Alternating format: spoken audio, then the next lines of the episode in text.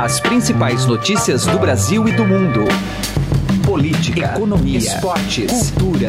Informação com a credibilidade do maior jornal do país. Estadão Notícias. E assim está definido. Haverá segundo turno. Às 8h50 da noite, quase 8h51 da noite de domingo, horário de Brasília, está definido. Jair Bolsonaro e Fernando Haddad vão disputar o segundo turno da eleição presidencial.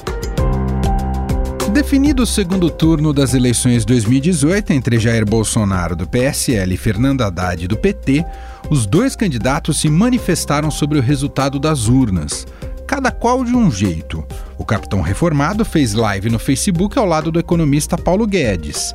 Entre outras coisas, afirmou que teria vencido no primeiro turno se não fossem problemas em urnas eletrônicas, que, segundo o postulante, teriam ocorrido. Recebemos muitas críticas de urnas que tiveram problemas e não foram poucas. Se votava para governador e depois se encerrava simplesmente a, o voto daquela pessoa. O candidato petista, por sua vez, comemorou com apoiadores e políticos do PT em um hotel na capital paulista. No pronunciamento, agradeceu aos eleitores, a mulher, a legenda, o ex-presidente Lula e disse também que já tinha conversado por telefone com Marina Silva e Ciro Gomes. Nós vamos para o campo democrático com uma única arma: o argumento. Nós não portamos armas para defender o Brasil e o seu povo.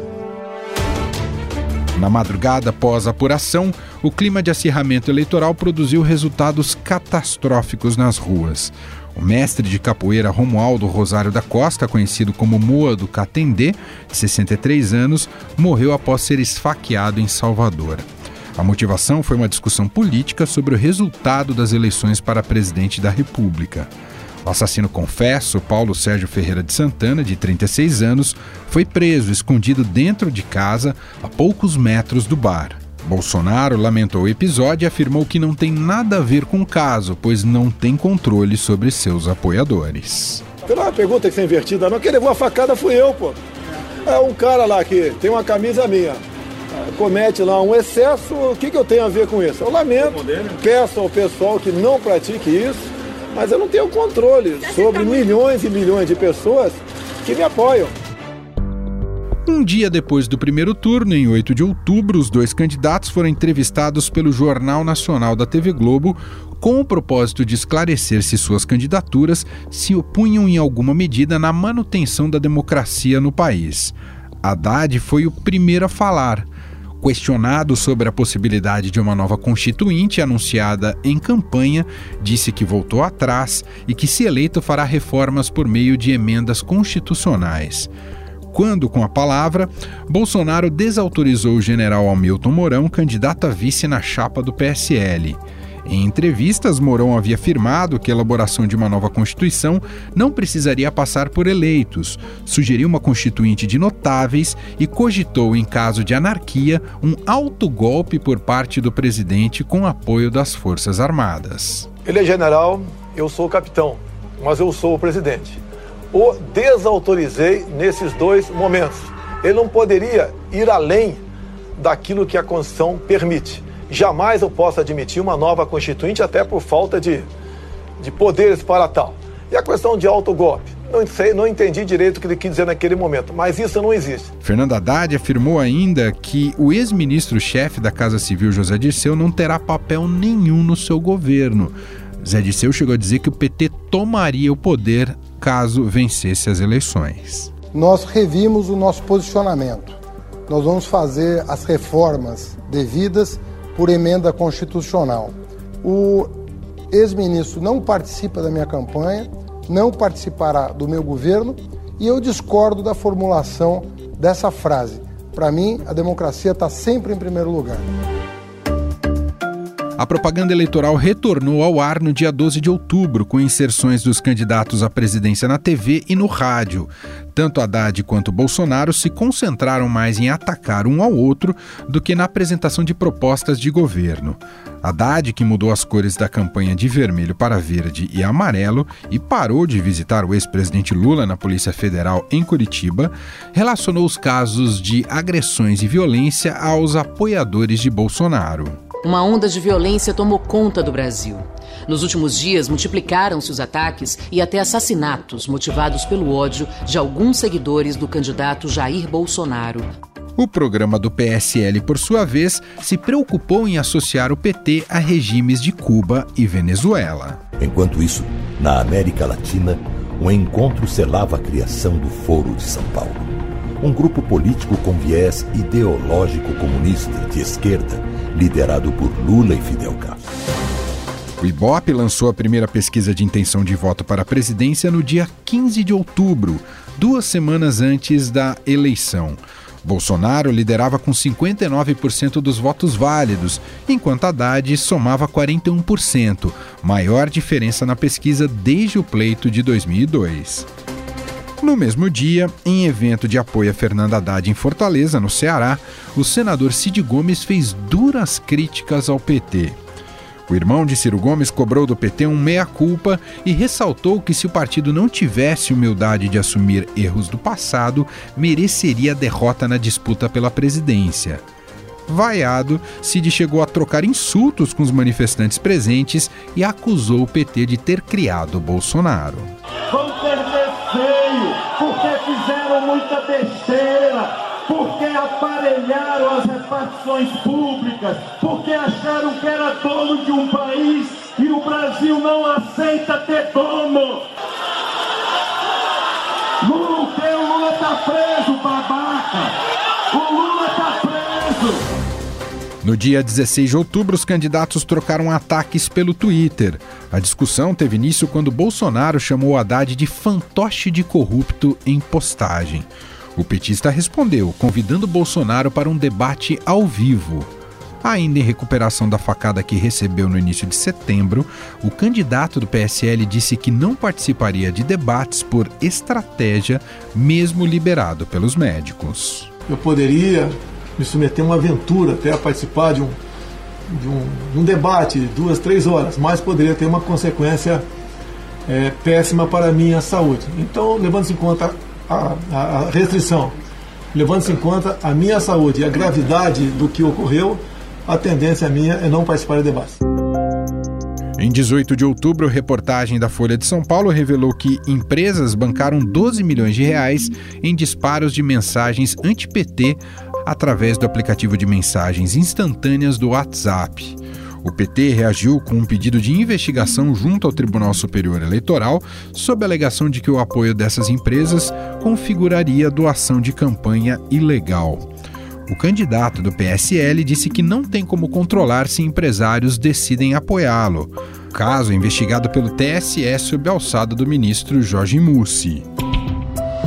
Em 22 de outubro, uma nova polêmica veio à tona e reforçava a ideia de que o governo de Bolsonaro poderia colocar em risco a democracia.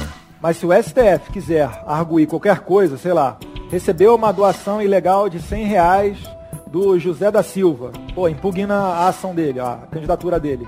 Eu não acho isso improvável não, mas aí vai ter que pagar para ver. Será que eles vão ter essa força mesmo? O pessoal até brinca lá, cara. Se quiser fechar o STF, sabe o que você faz? Você não manda nem um jipe, cara. Manda um soldado e um cabo. Presidenciável Jair Bolsonaro afirmou que o filho Eduardo errou ao declarar que havia possibilidade de fechar o Supremo Tribunal Federal. Em entrevista ao SBT, o candidato buscou se distanciar da fala do filho, que também é colega dele na Câmara dos Deputados. Eduardo tem 34 anos e foi eleito para o segundo mandato como deputado com a maior votação da história. Eu já admiti o garoto, é meu filho, a responsabilidade é dele Tá? Ele já se desculpou, isso aconteceu há quatro meses. Ele aceitou responder uma pergunta que não tinha nem pé nem cabeça e resolveu levar para o lado desse absurdo aí.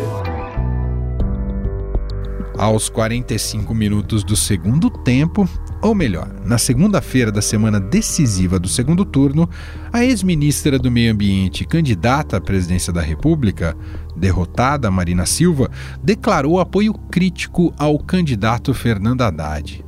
Conhecida por ficar em cima do muro, Marina acabou em oitavo lugar na corrida presidencial, pior derrota nos três pleitos que disputou. Dois dias depois, no dia 24 de outubro, o ex-governador de São Paulo, Alberto Goldman, do PSDB, também sinalizou suporte à candidatura do petista.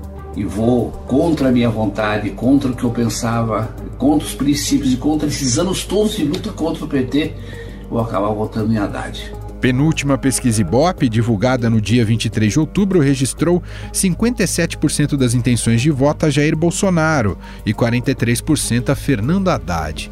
O destaque da pesquisa foi, no entanto, a rejeição.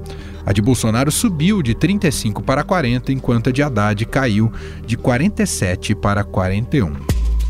Na mesma noite, discurso crítico do rapper Mano Brown marcou um ato de campanha de Fernando Haddad no Rio de Janeiro.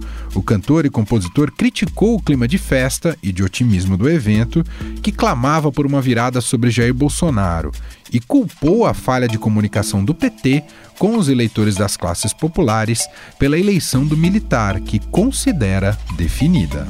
Se em algum momento a comunicação do pessoal daqui falhou, vai pagar o preço. Porque a comunicação é alta. Se não está conseguindo falar a língua do povo, vai perder mesmo. Certo? Falar bem do PT para a torcida do PT é fácil. Tem uma multidão que não está aqui que precisa ser conquistado. Na última pesquisa Datafolha, divulgada na quinta-feira, dia 25, mostrou que a distância entre os candidatos à presidência, Jair Bolsonaro e Fernando Haddad, caiu de 18 para 12 pontos em uma semana. Há três dias do segundo turno, o deputado tinha 56% dos votos válidos contra 44% do ex-prefeito de São Paulo. No levantamento passado, apurado em 17 e 18 de outubro, a diferença era de 59% a 41%. Três universidades em sete estados brasileiros tiveram suposto material de campanha recolhido entre os dias 23 e 25 de outubro. As ações comandadas pela Justiça Federal tinham como objetivo averiguar denúncias de campanhas político-partidárias que estariam ocorrendo dentro das universidades. A presidente do TSE, a ministra Rosa Weber, afirmou na última sexta-feira que a corte vai apurar eventuais excessos que possam ter sido cometidos prognóstico bastante consolidado a favor de Bolsonaro, mesmo com essa queda, deu a ele a chance de guiar todo o segundo turno, pensando na confirmação da vitória e já trabalhando para a composição de governo a partir de 2019. Caso isso se confirme neste domingo, o Brasil estará muito próximo de ver a alternância de poder entre PT e PSDB ser rompida para dar lugar a um projeto identificado com a direita. Acima de tudo, o processo eleitoral como um todo rompeu com as balizas tradicionais de conquista de voto e de ascensão aos cargos majoritários e legislativos. Fruto de contexto de crises moral e econômica, a classe política e seus métodos foram colocados definitivamente em xeque. A demanda por mudança deu as cartas. Se essa renovação vai representar uma real transformação, só o tempo dirá. O Estadão Notícias especial deste domingo teve apresentação minha, Emanuel Bonfim, roteiro de Clara Reustab e Leonardo Svarik, produção de Gustavo Lopes e montagem de Carlos Amaral. Um abraço para você, boas eleições e até a próxima.